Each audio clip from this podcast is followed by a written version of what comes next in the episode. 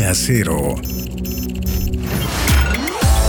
Un podcast en donde hablamos sobre la actualidad en ciberseguridad desde una perspectiva de negocio, conducido por Ana Cecilia Pérez y Juan Pablo Carci.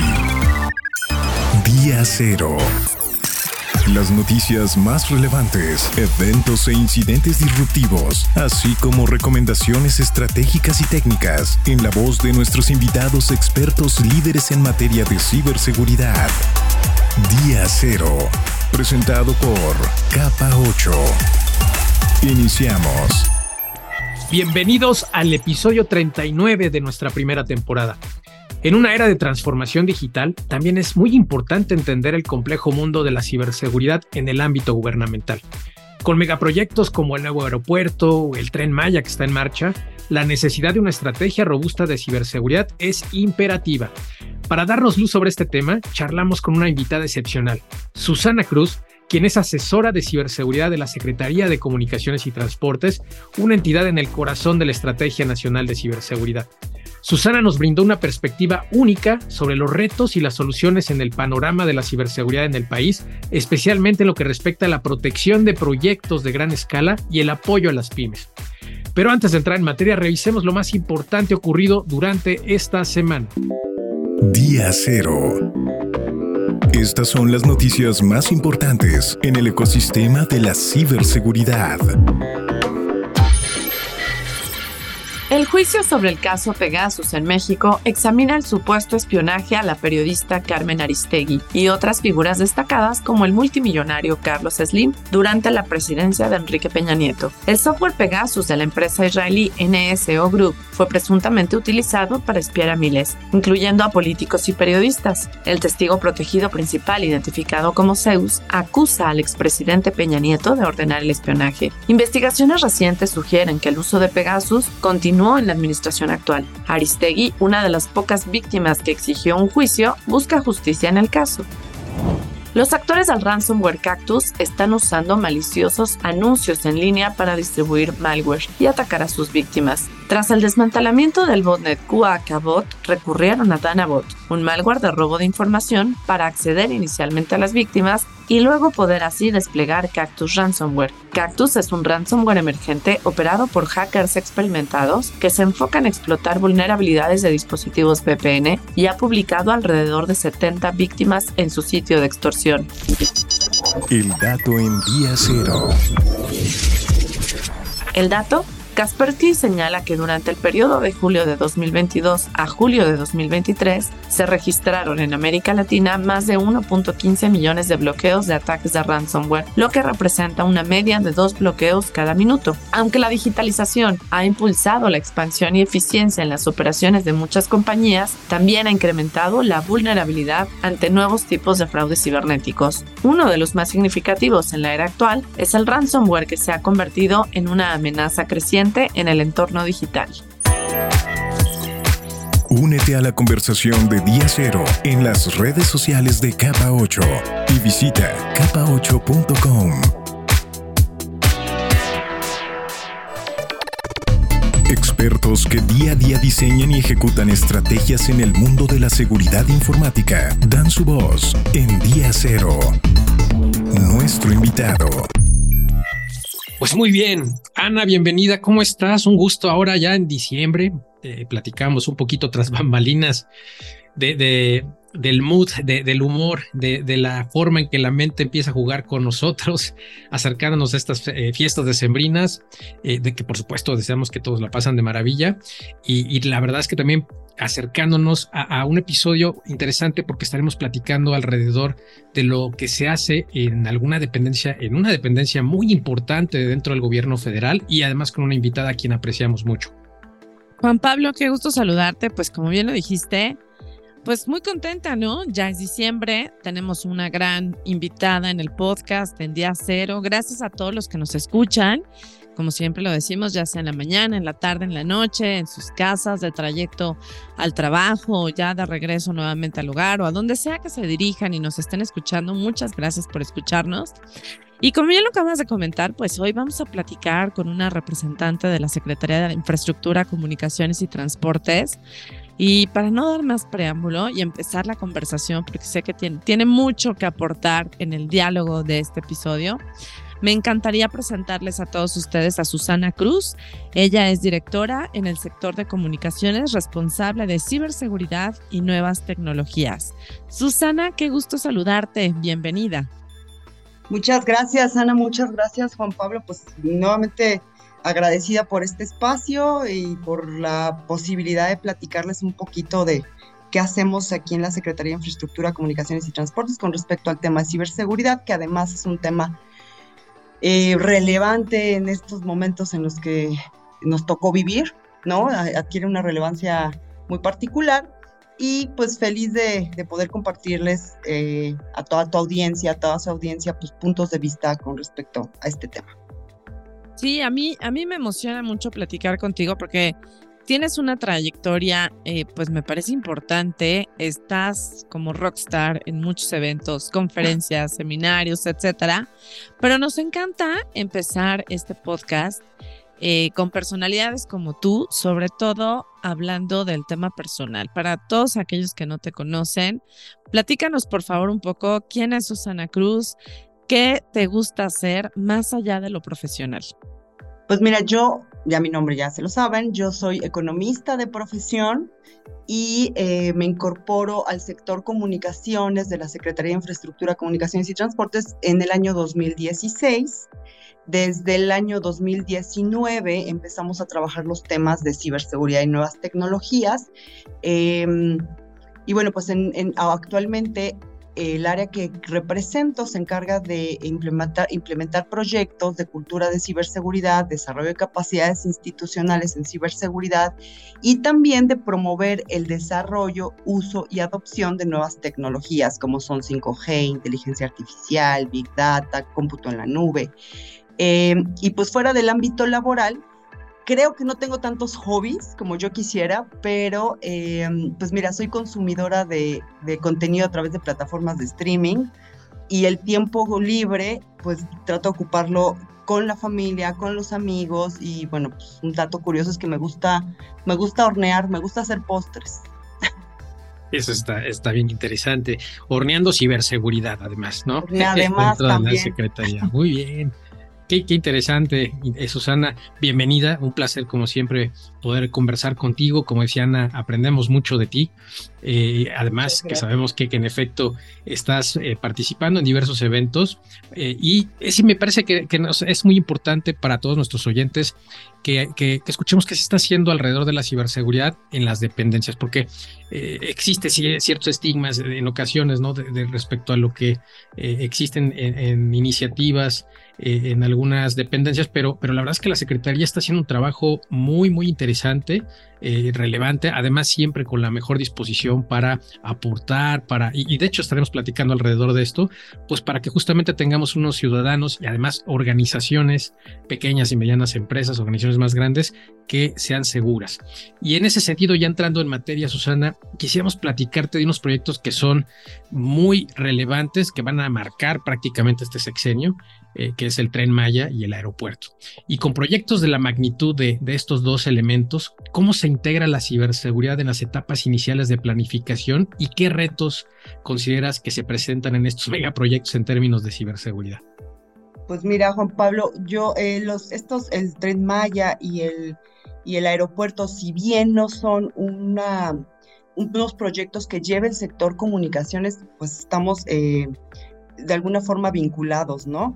y pues definitivamente tratándose de, infraestructuras esenciales que ofrecen servicios eh, relevantes a la ciudadanía, pues requieren de una estrategia robusta de ciberseguridad, ¿no? Estas infraestructuras como el nuevo aeropuerto, los sistemas de, de transporte ferroviario como el tren Maya y otro tipo de infraestructuras, pues incorporan ya una serie de elementos tecnológicos para su administración, su operación, la gestión, como son, este, pues, por ejemplo, los sistemas de señalización, la autorización de movimiento, la velocidad, las velocidades máximas a las que deben de correr este tipo de, de pues de sistemas de transporte, puntos de frenado, puntos de parada, detección de otros trenes, control de información audiovisual, cámaras de videovigilancia. Y bueno, pues detrás de estos procesos que están automatizados, pues existen redes de telecomunicaciones, ¿no? Que los conectan. Eh, existen también dispositivos informáticos eh, conectados, servicios y aplicaciones, sistemas de comunicaciones y eh, la totalidad de la información que transmite y que almacena este, pues estos sistemas para que operen estas infraestructuras. Entonces, eh, pues requieren de la adopción de, primero, pues tecnologías avanzadas para proteger los activos tecnológicos y para gestionar de una mejor manera la ciberseguridad, ¿no? También este tipo de proyectos requieren del, de apegarnos a directrices, manuales, protocolos, marcos, marcos de referencia de carácter eh, avalados internacionalmente para justamente prevenir incidentes y si llegan a ocurrir, pues gestionarlos de manera adecuada, ¿no? Eh, de manera que podamos identificar, pues, cuáles son estos... Eh, estos riesgos de mayor criticidad e impacto de los activos esenciales que componen las infraestructuras de transporte y por supuesto pues orientados principalmente a llevar a cabo de manera eficaz todo el proceso de ciberseguridad, ¿no? Que parte de la identificación, pero Después viene un proceso de protección, detección, respuesta y recuperación. También es importante que nos apeguemos a las normas técnicas avaladas internacionalmente en materia de ciberseguridad, que contemos con programas eh, y planes de contingencia y continuidad en caso de incidentes y muy importante que contemos con personal técnico capacitado y a su vez programas permanentes de capacitación y especialización que, si me lo permiten, y este es un tema súper relevante, que podamos incluir estos ejercicios simulados para la protección eh, y la coordinación cuando, cuando ocurren incidentes, ¿no? También es importante que estas estrategias de ciberseguridad eh, en el marco de la construcción de estos, de estos eh, sistemas de transporte, pues puedan contar con programas de sensibilización para el personal en general, ¿no? Pero también para, para para los usuarios de, los servicios de transporte. Y todo esto pues con la finalidad de que alcancemos los niveles de riesgo aceptables en la materia, ¿no? Es que proyectos de ese tamaño, lo que acabas de mencionar me parece que yo creo que todos nos imaginamos que, bueno, no es cualquier cosa, ¿no? El, el integrar la ciberseguridad en este tipo de proyectos que son tremendos. Eh, pero lo que acabas de desglosar, pues todavía da un impacto mayor a lo que cualquiera de nosotros nos pudiéramos imaginar. Y eh, implementar una estrategia de ciberseguridad, la verdad es que no es cualquier cosa y supone un reto mayúsculo. Eh, desde la definición hasta diseño, implementación, operación, monitoreo, continuidad. O sea, no, no es cualquier cosa y me parece que que se convierte y como lo hemos mencionado antes, pues la ciberseguridad es una es un factor estratégico importantísimo ya en todos este tipo de proyectos. Y ahora me gustaría preguntarte, eh, Susana, ¿cuáles son las principales recomendaciones o cambios que se están considerando ahora desde la Secretaría de Infraestructura, Comunicaciones y Transportes para fortalecer la Estrategia Nacional de Ciberseguridad, hablando especialmente en lo que respecta a infraestructuras críticas como el transporte y las comunicaciones. Sí, mira, eh, en principio quisiera hacer un paréntesis. Nosotros como Secretaría contribuimos a los esfuerzos federales en materia de ciberseguridad a través de proyectos de cultura, de sensibilización y de fortalecimiento de capacidades de las organizaciones, ¿no? Con un enfoque muy en el ámbito local. ¿no? Porque tenemos, por, recordemos que tenemos a la coordinación de la Estrategia Digital Nacional, que es esta oficina de la Presidencia de la República que se encarga de emitir y y, promover la implementación de estos lineamientos, guías, mejores prácticas, estándares, eh, protocolos al interior de las dependencias de gobierno federal, especialmente en las unidades de tecnologías de, la información de, los, de las dependencias de gobierno, para justamente atender los temas de ciberseguridad, la gestión en su conjunto de la ciberseguridad y analizar y discutir los riesgos que enfrentan los sector, el sector público en esta materia. Eh, entonces, bueno, de alguna forma la EDN cuenta también con el brazo ejecutor del, del, Centro de Respuesta de Incidentes, ¿no? Que, dirige la Guardia Nacional, y, y este, este centro se encarga de, la, de, promover la implementación y la adopción del Protocolo Nacional de Gestión de Incidentes. Entonces, digamos que en esa parte nosotros no intervenimos propiamente en la operación, pero, no, pero nosotros intervenimos de otra forma en la parte que tiene que ver con la, eh, las dimensiones de cultura y de cultura de ciberseguridad y de desarrollo de capacidades. Ese es nuestro campo de actuación. Y ahí lo que estamos haciendo en, el, en materia de cultura de ciberseguridad, pues para este año y el que sigue, continuaremos desarrollando proyectos eh, cuya orientación es fortalecer las capacidades de los usuarios de los servicios de telecomunicaciones y de las TIC, ¿no? Para ayudarles a comprender de mejor forma cuáles son esos riesgos y esas amenazas que conlleva el uso de redes, dispositivos y nuevas tecnologías. Y promovemos la adopción de mejores prácticas de ciberseguridad, de higiene digital, este, con un énfasis muy particular en menores de edad, mujeres, personas de la tercera edad y MIPIMES. En cuanto al tema de este tipo de cosas las hacemos por medio de eh, acciones como la elaboración, la promoción y la socialización de guías, recomendaciones, pautas básicas de ciberseguridad, difusión de buenas prácticas que ayuden a los usuarios a identificar y prevenir incidentes. Y por otro lado, también incursionamos en las campañas de concientización a través de las redes sociales de la Secretaría para, eh, pues justamente complementar el esfuerzo, ¿no? En materia de desarrollo de capacidades, hemos estado trabajando en eh, mecanismos de diálogo, en instaurar estos mecanismos de diálogo, discusión, análisis con autoridades locales, con autoridades federales y con expertos de diferentes sectores como son la industria, la academia, la sociedad civil, que promueven el intercambio de mejores prácticas, de tendencias, de herramientas este, en materia de ciberseguridad y eh, en apoyo al sector comunicaciones y transportes. Esa es una de las vertientes de desarrollo de capacidades. La otra, lo que buscamos es fortalecer y consolidar estos mecanismos. Eh, también continuaremos trabajando en la identificación y análisis de riesgos del sector, de riesgos de ciberseguridad y acciones para difundir este conocimiento entre autoridades locales.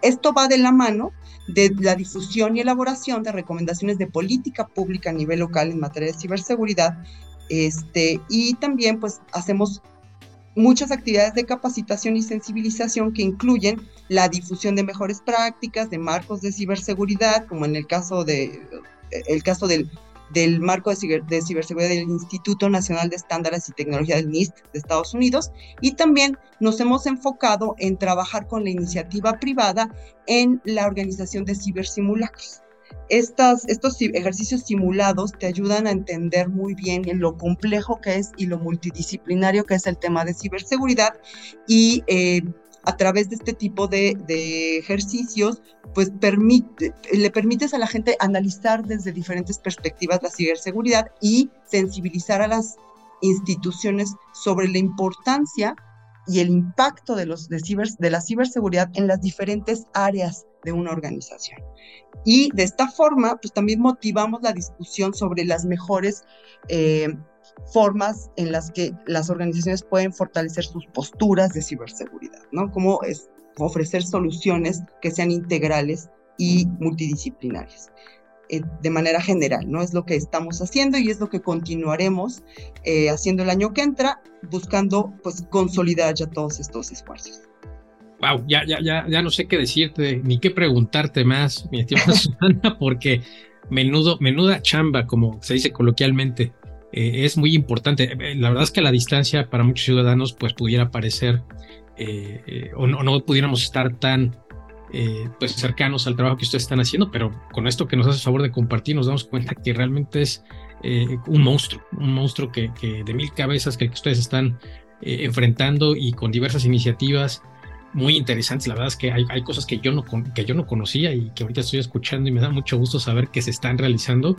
Y esto me parece que justamente con el final de, con, la, con el colofón de tu respuesta pudiéramos relacionarlo con la siguiente pregunta, que es si tuvieras que comparar las amenazas cibernéticas que están enfrentando tanto las organizaciones públicas como ustedes y las, por supuesto, todas las empresas que existen en el país con un tipo de fenómeno meteorológico, ¿cuál sería y por qué? ¿Y cómo ayuda tu dependencia, cómo ayuda la Secretaría a preparar a las organizaciones para este clima digital? Mira, qué y buena e interesante pregunta porque nunca mejor, eh, no hay un mejor paralelismo para responder a esta pregunta que el huracán Otis que acaba de pasar. Este fenómeno, como sabemos, pues tuvo un gran impacto en las infraestructuras de telecomunicaciones. Estamos hablando de infraestructuras que colapsaron en la mayoría de los casos y en otros casos, pues que sufrieron daños muy severos y que desconectaron a la población. Entonces, bueno, pues Otis terminó por impedir que la población realizara sus actividades cotidianas, ¿no? O sea, el hecho de que se cayeran las redes de telecomunicaciones, pues también eh, impactó en el acceso a otro tipo de servicios esenciales, por ejemplo, la distribución de alimentos, la distribución de gasolina, la disposición de dinero en los cajeros y obviamente una mayor exposición a la ciberdelincuencia y a peligros sanitarios, por mencionar algunos, ¿no? Entonces, este tipo de caos o este tipo de impactos también ocurren cuando tenemos un incidente de ciberseguridad y nuestros sistemas de las organizaciones son vulnerados, ¿no? Entonces, para, para el sector, en la realidad, este, este huracán Otis implica el redoblar esfuerzos para que la población vuelva a contar con acceso a servicios de telecomunicaciones, a sistemas, a plataformas, este, para realizar sus actividades cotidianas, productivas, de recreación, de trabajo, de fomento el turismo, etcétera. Pero sobre todo hablando de temas de ciberseguridad, es importante redoblar los esfuerzos para evitar que las personas en este ambiente puedan ser víctimas de fraudes, ¿no? De fraudes cibernéticos, de phishing, de malware y otros otras amenazas este, en el ciberespacio. ¿no? Así como están siendo las personas vulnerables en la parte física, pues esto también se traslada a la parte digital. Y bueno, pues eh, los efectos de esta falta de conectividad en la población implican un retroceso en el desarrollo social, ¿no? Ahí en, Acapulco. Y bueno, pues eh, lo que se busca es que una vez conectada la población en los niveles en los que se encontraban antes del huracán, este, pues es necesario fomentar su uso otra vez, la adopción para fines educativos, este, productivos eh, y contribuir obviamente al desarrollo de la economía digital, al comercio electrónico, al turismo, etcétera. Entonces, bueno, pues para la recuperación de Acapulco, a partir de Otis, pues se requiere la coordinación y colaboración de múltiples actores, así como la ciberseguridad y la protección tanto de la población como de las organizaciones, como de las infraestructuras, pues requiere de la participación, de la cooperación y de la coordinación de esfuerzos de múltiples sectores y múltiples actores. Híjole, yo creo que la comparación que hiciste con Otis, como que viene como anillo al dedo, eh, porque cuando una empresa, por ejemplo, una pyme, que ustedes también se dedican a atender y enseñar, educar y concientizar y demás, a este sector para nada pequeño, ¿no? Representa un porcentaje importante de, la economía en nuestro país, del Producto Interno Bruto, etcétera. Em, cuando le cae, es víctima de uno de estos tipos de eventos que mencionaste, un ransomware, una estafa, etcétera, a través de las plataformas digitales como un, como un ciberdelito, pues es como si les cayera un huracán, porque además poco preparados, sin visibilidad muchas veces, sin saber qué hacer, y, así como, pues pudiéramos decir, a mí, a mí me impresionaban las imágenes al día siguiente, los, los primeros días eh, después de, cómo dejó Otis toda la costera y cómo se ven los hoteles que todos conocemos, que todos hemos visto en videos, en imágenes, etcétera, que hemos visitado, pues parecían esqueletos, ¿no? O sea, no fue cualquier cosa el huracán y el mismo impacto puede tener un, una amenaza cibernética en una organización. Entonces, pues me parece que esa comparación que acabas de hacer eh, queda perfectamente como muy atinada para que nos imaginemos eh, el impacto que puede ocurrir. Y, ahora hablando de imaginación, Susana, eh, imaginándonos que la ciberseguridad es un deporte de equipo, ¿qué posición jugaría tu dependencia, la Secretaría de Infraestructura, Comunicaciones y Transportes, en la defensa de las empresas mexicanas contra ciberataques y cómo coordina su juego con otras posiciones en este campo? Mira, Ana, yo sé muy poco de fútbol, pero creo que podríamos ser parte de la defensa, ¿no? No defensa central, pero sí de los laterales, me imagino. Eh, acordémonos que tenemos a una Secretaría de Economía, ¿no? Que se encarga justamente del desarrollo de este sector, ¿no? De las pymes y de las MIPYMES. Y a través de la Secretaría de Economía, pues se generan una serie de eh, actividades de fortalecimiento de capacidades y de difusión de mejores prácticas para apoyarles a, las, a, este sector eh, en, en, la prevención y la protección pero este, nosotros pues ahí como laterales estamos también trabajando duro para hacer llegar a las MIPIMES guías, recomendaciones, mejores prácticas que les permitan justamente, y todos estos materiales son bastante fáciles de entender, de fácil acceso, de fácil implementación, con una base eh, muy, muy, con una base muy entendible que tiene que ver con la higiene digital, ¿no? O sea, partiendo del hecho de, de, promover la higiene digital, es escalable la ciberseguridad en función de los recursos, pero, pero creo que si este apego a las normas mínimas de seguridad e higiene digital van cerrando la puerta a las MIPIMES para eh, justamente prevenir incidentes y pues evitar estas pérdidas económicas que llegan a tener estos, este grupo, este sector de la población, que además es, como tú lo dijiste, súper, es ya un sector que mueve a la economía en México. Por supuesto. Y, y una vulneración, pues sí, acaba por cerrar negocios, acaba por dejar de dar empleo, ¿no? acaba con daños reputacionales, etcétera. Entonces, bueno, pues nosotros ahí ponemos nuestro granito de arena con estas guías, acercarles mejores prácticas, herramientas para prevenir y promover una cultura organizacional en materia de ciberseguridad.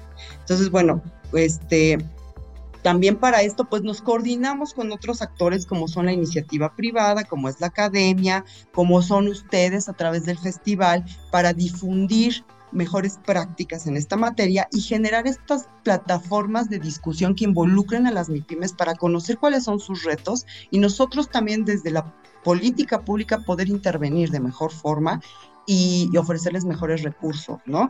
Este, hay también una buena, buena coordinación y colaboración con otros actores. Ya hablé de la Secretaría de Economía, pero también está el IFT que hace un trabajo este, potente e interesante en materia de, de, ciberseguridad. Ellos tienen un micrositio y dentro de este micrositio hay un apartado específico para MIPIMES, para apoyarles y, y, eh, poner a su disposición todo tipo de recursos que pueden utilizar para protegerse.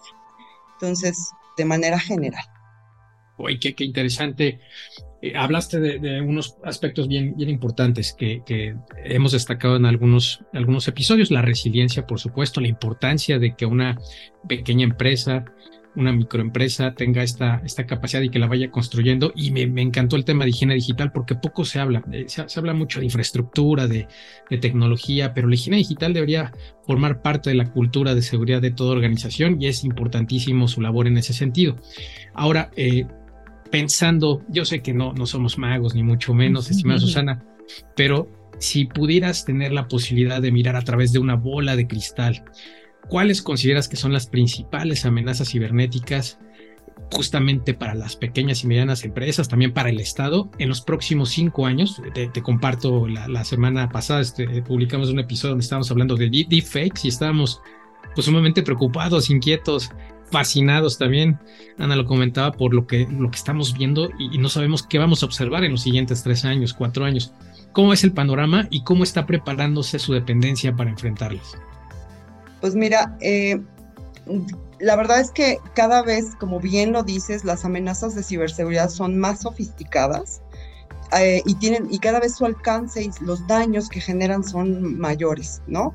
Y la previsión es que con las nuevas tecnologías y el avance tecnológico, pues también surjan nuevas amenazas que hoy no nos, hoy no podemos quizá vislumbrar, pero estaba leyendo yo también de un, de un malware que tiene la capacidad de contaminar recursos naturales, ¿no? Por ejemplo, ¿no? A través de un sistema electrónico, pues, este, eh, lanzar un tipo de malware que a su vez se conecte con infraestructuras que proveen servicios básicos y envenenarlos, de ese tamaño, por ejemplo. Entonces, eh, pues sí, el destino cuando nos alcance, pero el tema es que sí, las, prevemos que las nuevas amenazas que surjan, pues incrementarán su grado de sofisticación a medida en que avance la tecnología. Y pues yo ahora veo y veo que el malware llegó para quedarse con nuevos impactos y nuevas funcionalidades. Y pues dentro del malware tenemos al ransomware, al spyware, a los virus, a los gusanos, a los troyanos que tienen funcionalidades inéditas como prender cámaras, ¿no? De, tu ordenador, activar micrófonos y nosotros ni nos damos cuenta. El, el, tema de leer las teclas de que nosotros pulsamos en nuestro teclado para y con ello pues eh, eh, del otro lado el ciberdelincuente está eh, adquiriendo nuestra información de claves y contraseñas e información confidencial. Las técnicas de ingeniería social son otro de los grandes retos que enfrentamos a nivel global, ¿no? Las estafas que todos los días caemos permanentemente a través del, correo o a través de otros medios digitales el tema de este, los bots maliciosos también, ¿no? Que eh, pues suelen imitar ciertos comportamientos de usuarios legítimos y pueden ser utilizados pues, para robarnos de información, para suplantar identidades, enviar campañas masivas de phishing, eh, atacar sistemas y ocasionar interrupciones en sitios web, los famosos ataques de fuerza bruta, que cada vez hay más herramientas en el deep web para eh, poder eh, insertarse en los sistemas y robar claves y contraseñas. Eh, los famosos ataques de denegación de servicios, que son estos intentos malintencionados para afectar la disponibilidad de sistemas. En el caso de las pymes y las MIPYMES y los pequeños comercios electrónicos, pues tenemos algo que se llama las, este, las interfaces de programación de aplicaciones que cada vez son más utilizadas en el comercio electrónico y pues que también son un, vector de ataque, ¿no? Para, para, pues, para las organizaciones. Entonces, pues sí, yo de hecho también quería comentar que el, el Foro Económico Mundial en su último informe de riesgos asegura eh, y que el, el riesgo, la ciberseguridad, o más bien la ciberinseguridad, forma parte de los tres riesgos globales más relevantes de la próxima década. Entonces, este, dimensión, es para dimensionar, ¿no? Que este ya es un grandísimo tema a tomar en consideración y a, y a tomar acciones muy contundentes para fortalecer a todos los usuarios, a las organizaciones, a las infraestructuras, etcétera. Lo que acabas de decir me parece bien importante. El Foro Económico Mundial, la verdad es que genera una serie de reportes, me parecen muy atinados y, con una visión eh, pues muy completa. Pero muy bien acabas de decir, hay un sinfín ya de vectores de ataques a los que estamos expuestos. Y, lo que comentaba Juan Pablo al principio de... Eh, eh, y, que últimamente me he topado, ya sabes, igual que tú, ¿no? Eh, oyendo podcasts, leyendo artículos, etcétera. El futuro ya nos alcanzó. O sea, ese futuro en el que decíamos, alguna vez podría ocurrir esto y pudiera ocurrir el otro. Y cuando ves cómo está avanzando la inteligencia artificial, la realidad virtual, este, eh, e-, etcétera, todas las tecnologías, pues la verdad es que es incluso difícil imaginar, oye, los teléfonos seguirán funcionando de la misma manera en dos años. O sea, ya ni siquiera estamos hablando en 20 años, ¿qué pasará? En dos años, ¿no?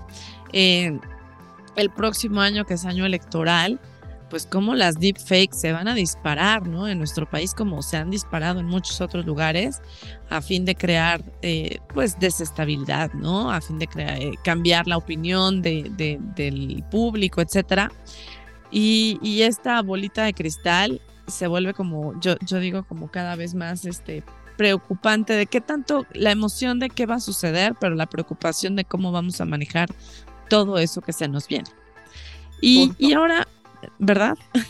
No, claro, y aquí es importante, pues desde la trinchera de cada sector, la importancia de, de, generar estos marcos de habilidades y capacidades para los trabajos del futuro, para las, las, tecnologías del futuro, para saber, para adoptarlas y utilizarlas, porque ya están aquí, de manera segura y responsable y ética, ¿no? Ese es otro tema también relevante. Para otro y ética.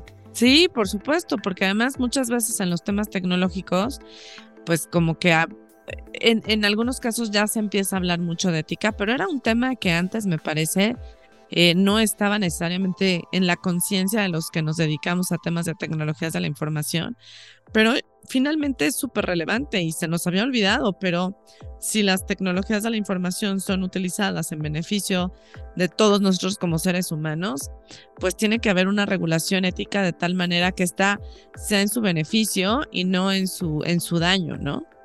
Entonces, eh, son temas que, que nos van a ocupar los próximos meses y años, diría yo. Entonces, dentro, ahora, dentro de los proyectos que realiza la Secretaría, pues se destacan los recursos gratuitos para el público, como los que acabas de mencionar, ¿no? Las guías de teletrabajo, de ciberseguridad, cursos a través de los diferentes centros de inclusión digital que, con los que cuenta la Secretaría. Pero con base en estos, si tuvieras que darle hoy a una pyme un kit de primeros auxilios donde viene el curita, el mertiolate, el alcohol y el algodón, eh, pero de ciberseguridad, ¿qué elementos incluiría y por qué? Eh, pues mira, ya lo, ya lo mencionaba un poquito en la pregunta anterior, pero yo creo que es importante hacer llegar a las pymes y sobre todo a las MIPYMES recursos que sean fáciles de implementar, que sean fáciles de entender y que puedan ser escalables, ¿no? Eh, para justamente empezar por lo básico que es higiene digital, que todo el mundo sepamos cómo configurar nuestros equipos, cómo conectar nuestras redes para hacerlas seguras, qué tipo de herramientas e instrumentos de, seguridad podemos incorporar a, nuestro, a nuestros sistemas para protegernos, para cerrarles la primera puerta a los ciberdelincuentes. ¿no? Entonces, bueno, pues esa es, ese es una, una de las, de las, del, parte del kit sería este, ¿no? Recursos de, básicos de ciberseguridad. Y por otro lado, bueno, es importante que esta escalabilidad, en el conocimiento de la ciberseguridad incorpore el acceso apoyos para la implementación de normas técnicas, de certificaciones, que les permitan a las dependencias ser más proactivas con su ciberseguridad, ¿no? Y llegar a un punto en el que ellas mismas puedan evaluarse y saber en qué, esto que se llama los famosos modelos de madurez de ciberseguridad, para que con base en sus recursos puedan adquirir y, y, fortalecer sus políticas de ciberseguridad.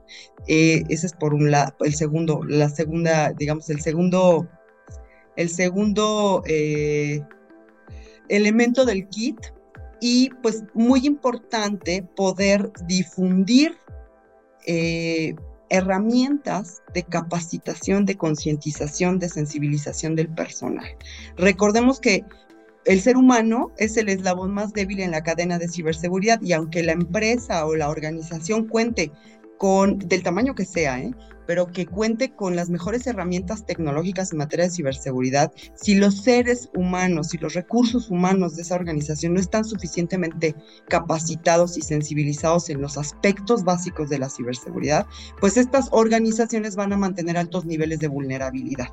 Entonces, pues es importante poderles acercar marcos de habilidades digitales, como ya los, los, me refería en la pregunta pasada, de estas habilidades que deben de tener el personal para protegerse a sí mismos y a los activos tecnológicos de la empresa. Y obviamente, pues que adquieran habilidades nuevas en materia de Big Data, Machine Learning, eh, eh, pues los diferentes aspectos de ciberseguridad, cómo funciona un phishing, cómo funciona un malware o un adware o un ransomware, eh, qué tipo de configuración debe tener mi equipo, qué tipo de configuración debe tener mi celular, eh, cómo debo yo trabajar, si por ejemplo los encargados de las áreas de marketing o de comunicación social, cómo deben de manejar estos, estas plataformas para hacerlas seguras. Eh, en caso de incidentes también es importante hacerles llegar información de cómo manejar un incidente hacia afuera y hacia adentro de la institución eh, y pues justamente que podamos ayudarles a construir sus planes de contingencia y continuidad, ¿no? Sí, la verdad es que Em, yo estoy muy de acuerdo contigo porque además creo que hay un concepto, pues no necesariamente claro, ¿no? Cuando se habla de ciberseguridad, automáticamente se traduce a un tema tecnológico. Y yo creo que la ciberseguridad, por ejemplo, en, en, nuestro país, pues está la constitución y están eh, reglamentos, distintos tipos de regulaciones que lo que buscan precisamente es moldear nuestra conducta pues para que seamos civilizados, ¿no? Y que haya orden y que haya estructura, etcétera.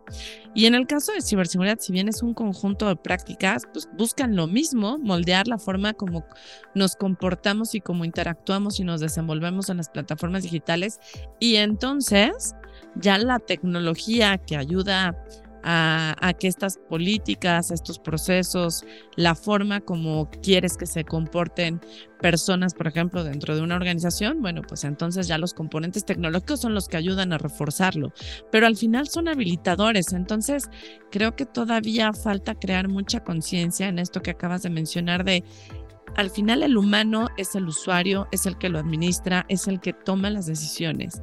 Si es si las personas no estamos correctamente capacitadas, concientizadas, con la información necesaria para identificar los riesgos, las amenazas, la probabilidad de impacto, etcétera, pues la tecnología por sí sola, que es lo que muchas veces se espera, pues si pongo esta caja tecnológica, me tiene que resolver la vida cuando estamos dejando de lado toda esta parte tanto regulatoria como esta parte de educación y concienciación del ser humano. Entonces, me parece que el punto de vista que acabas de, dar es muy atinado.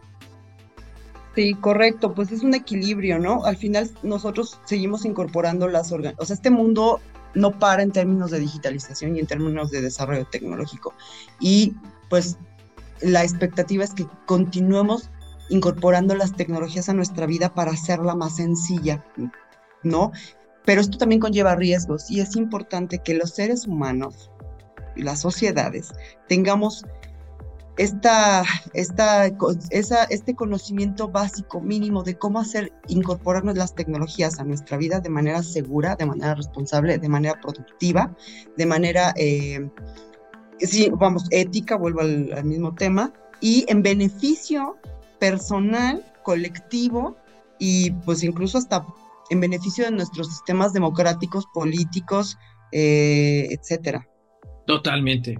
Y coincido, coincido. Me parece que es muy rescatable. Y aquí, este, pues, un llamado a todas, justamente a todas estas MIPIMES, a pymes, para que este kit de primeros auxilios que nos está recomendando Susana, pues, eh, justamente sea, sea un elemento para sus estrategias de seguridad. Eh, el humano al centro, justamente. Y algo que también me, gustaría enfatizar es lo que, hablabas de marcos de habilidades digitales. Esos marcos, ya diste muchas referencias, es importante que nos acerquemos a mejores prácticas, no tenemos que rehacer el hilo negro, hay mucha información allá afuera, la misma Secretaría ofrece este tipo de información a la cual nos podemos acercar. Y un proceso que, yo sí quisiera destacar porque lo comentaste y quedó muy rápido ahí el, tema eh, de bote pronto es el tema de la respuesta a incidentes. Es uno de los procesos más importantes dentro de la ciberseguridad y es importantísimo que las organizaciones sepan qué tienen que hacer en el momento de un evento de esta naturaleza, cómo reacciono, ¿Qué hago? Eh, corro, como decimos coloquialmente, y de pronto hacemos chistes alrededor de esto. Si ya se me está quemando la casa, salgo corriendo como gallina sin cabeza en círculos. No, hay, hay, que seguir, hay que alinearnos a estas prácticas que, de las cuales has hecho mención, Susana. La verdad es que agradecemos mucho eso. Y, bueno, eh, quisiéramos ya en, en otra parte, en otro segmento de esta conversación, saber más alrededor de la dependencia. ¿Qué está haciendo la Secretaría con cómo está colaborando con organismos internacionales en materia de ciberseguridad. Y si nos pudieras compartir por ahí qué lecciones han aprendido que sean aplicables específicamente al contexto de nuestras organizaciones en el país. Mm, pues mira, en principio nosotros pues, tenemos ya una participación, hay un área de, específica dentro del sector comunicaciones que es el enlace con, con, los diversos organismos internacionales y dependiendo de las temáticas, pues ya está, esta área nos, nos, este, nos pasa la estafeta. Entonces, eh, nosotros participamos en bastantes mecanismos relevantes de coordinación y compartición de experiencias y mejores prácticas, este, tanto con entes públicos como con privados, como con organismos multilaterales.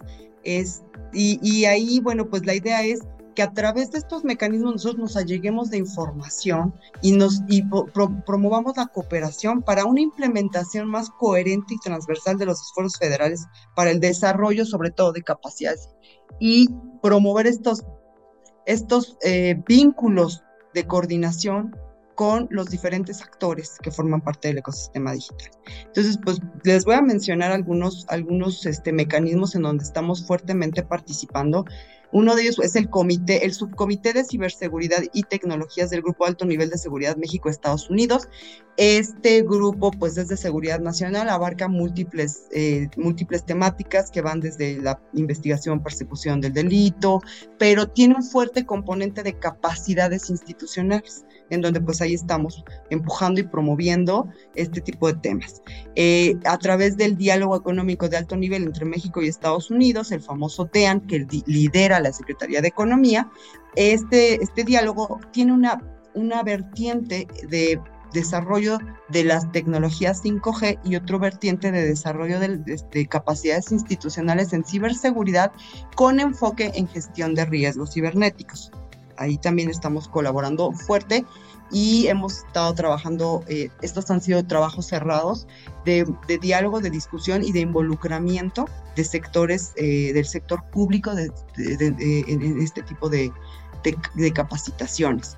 Em, tenemos el, Consejo Consultivo Permanente del Comité Interamericano contra el Terrorismo de la Organización de los Estados Americanos, que es mayor conocido, mayormente conocido como el CCP1 de la CICTE, y pues ahí son, eh, eh, se reúnen los países del continente americano, se forman grupos de trabajo para establecer políticas de acción que involucren a todos los a todos los países, ¿no? Y que promuevan la cooperación y la coordinación para temas desde súper técnicos como son el, el, el, el, intercambio de información de los CERTs, de las, de las de los diferentes países de que forman parte de la OEA, hasta los grupos que tienen que ver con la promoción de la equidad de género en las, en las tecnologías de la información, mejores y más, más programas eh, más eficaces para la conectividad en, sitios no atendidos y hay un,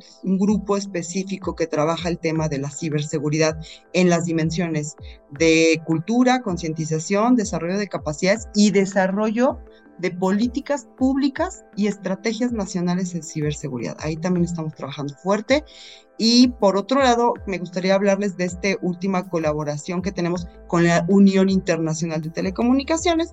Este es un organismo que depende de la, de la ONU y es el que rige las telecomunicaciones a nivel internacional.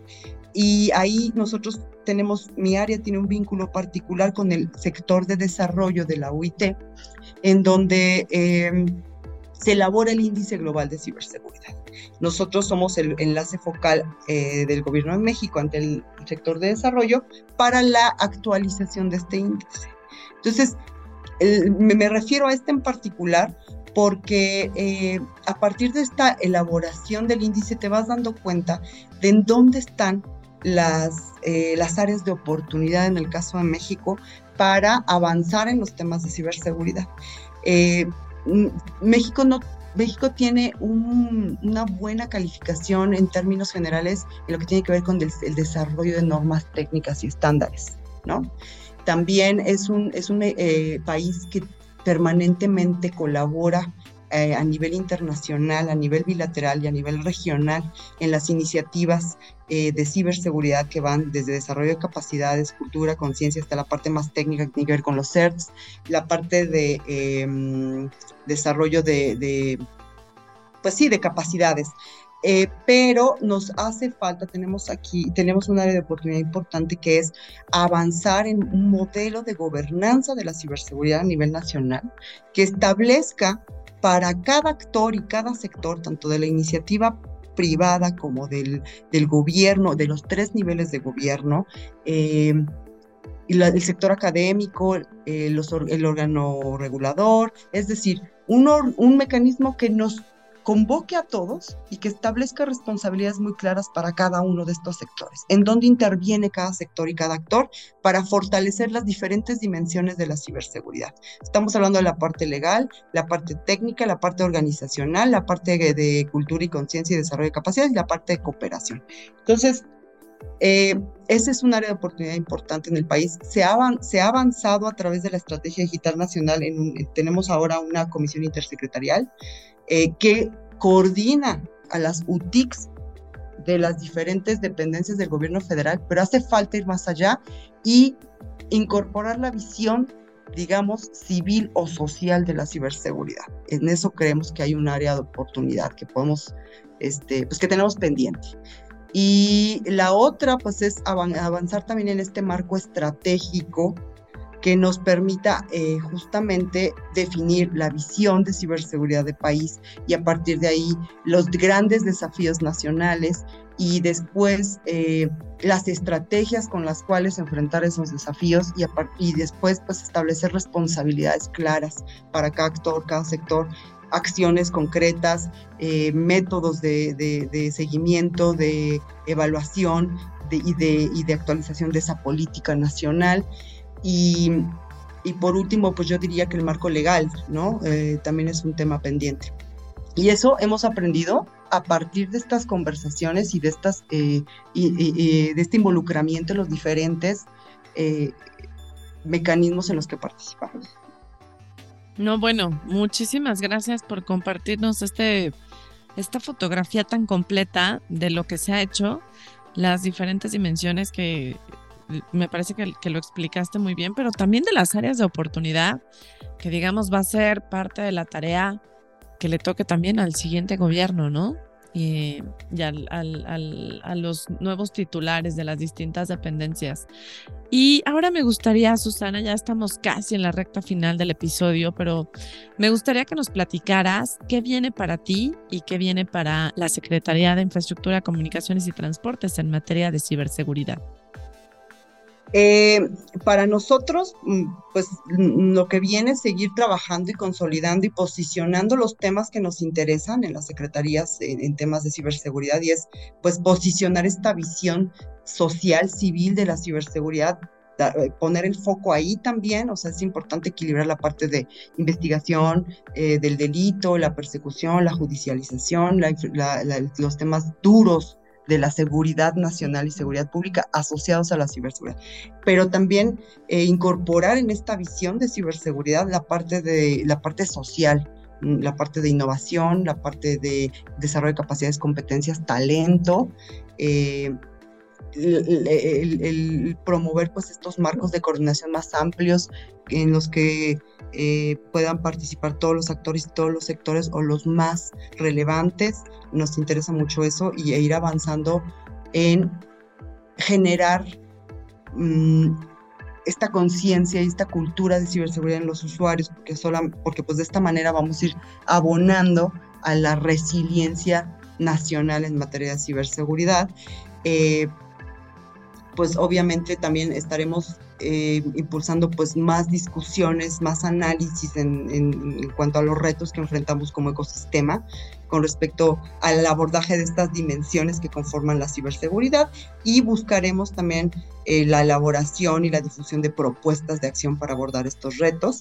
Em, básicamente, y pues yo estaré a sus órdenes, a las órdenes del festival y de cualquier otra iniciativa que, estemos, estamos buscando también ahí todo el tiempo, cómo hacer sinergias con otros actores para poder eh, trabajar los temas de ciberseguridad en el ámbito de cultura, concientización, capacidades. Y, y, bueno, pues ese es un poco el panorama para el próximo año. Wow, pues creo que hay, hay trabajo para de verdad que hasta para regalar, ¿no? hay, muchos proyectos, hay muchas iniciativas, eso es muy bueno, eso nos parece también que es, es un síntoma de que se están haciendo las cosas bien en ese sentido y de que eh, seguramente se está dejando un legado interesante y un compromiso importante para la siguiente administración. Eso, eso nos parece muy, muy relevante, Susana. Pues ha sido un placer eh, el poder estar conversando contigo. Nos estamos acercando al final del episodio y, bueno, Susana, agradecerte mucho, por supuesto, las atenciones que has tenido siempre hacia nosotros.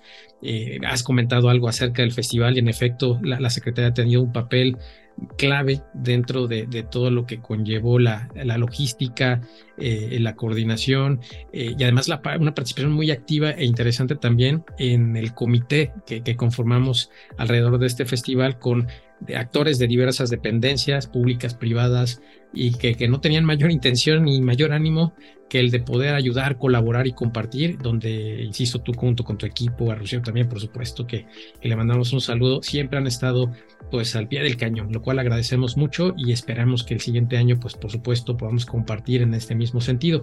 Y, y bueno, llegando hasta, a esta sección del episodio, quisiéramos que nos hicieras el favor de compartir algo que estés leyendo, eh, algún material, algún contenido. Nos comentabas al inicio que eres asidua eh, consumidora de, de, estas eh, plataformas de streaming, algo que te, que te interese y que consideres que nos puede ayudar a permitir eh, descubrir nuevas y emocionantes cosas alrededor de la ciberseguridad.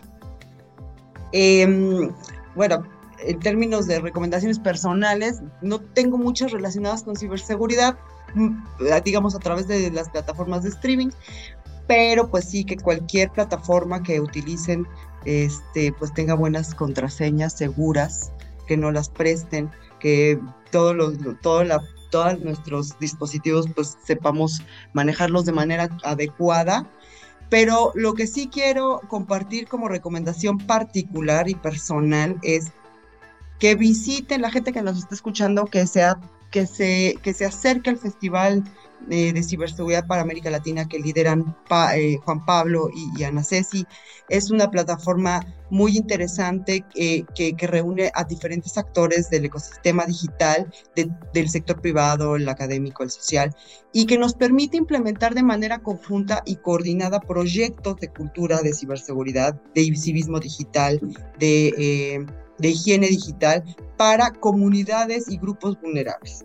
Entonces, eh, se, se, abre la conversación cada semana, concluyó el, el, segundo ciclo del festival, pero lo estaremos relanzando el siguiente año y yo los invito a que se metan a la página, eh, que puedan ver el contenido que tiene, que es, es muy interesante y es para todo público.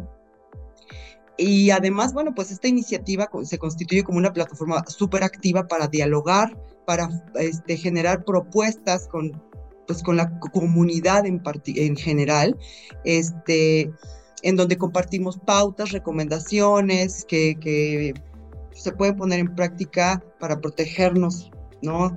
Este, todos, todos los que formamos parte del ecosistema digital y también invitarlos a, a, escuchar el podcast de la Secretaría de Infraestructura, Comunicaciones y Transportes, en donde con cierta periodicidad salen temas relacionados con civismo digital, cultura, digital, cultura de ciberseguridad, eh, el uso seguro y responsable de redes sociales, todos estos temas de, que tienen que ver con, el, con la digitalización del país este, está, está, siendo muy proactivo el, el área de, comuni de, de, comunicación social en presentar todos estos desafíos, todas estas propuestas desde la óptica y desde la acción de la Secretaría y también las redes sociales. Ahí también, ahí hacemos un trabajo importante de difundir eh, conocimiento, guías, eh, mejores prácticas, noticias que pueden ayudar a los usuarios a pues estar mejor enterados y mayor protegidos. Susana, muchísimas gracias, porque como bien lo dijo Juan Pablo antes, eh, la Secretaría ha sido fundamental en, en, el apoyo para que el festival funcione. Eh, como bien ya la escucharon, los invitamos a que escuchen el podcast de la Secretaría de Infraestructura y que también escuchen, vean eh, los materiales, eh, las conferencias que se han impartido eh, en esta segunda edición del festival. Incluso hay muchas que vale la pena volver a visitar de la primera edición del año pasado.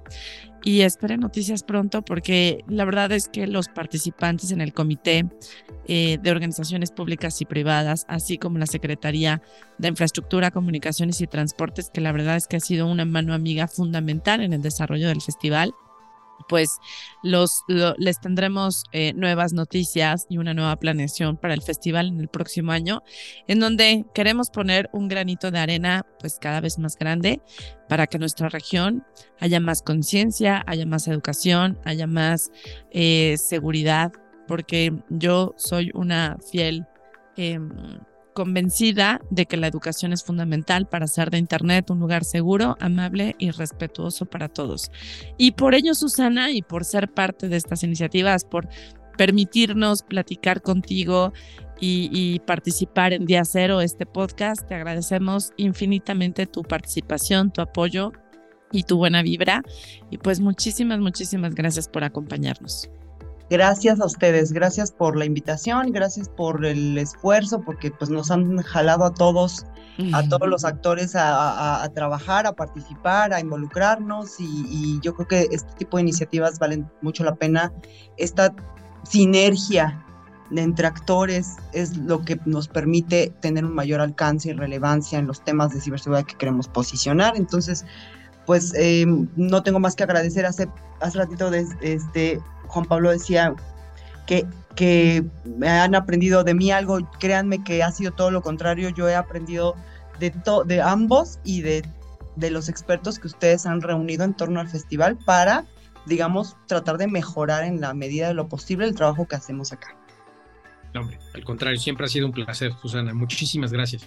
Pues muchas gracias, un gusto y pasen buena tarde. Muchísimas gracias, gracias a todos los que nos acompañaron en este episodio de Día Cero.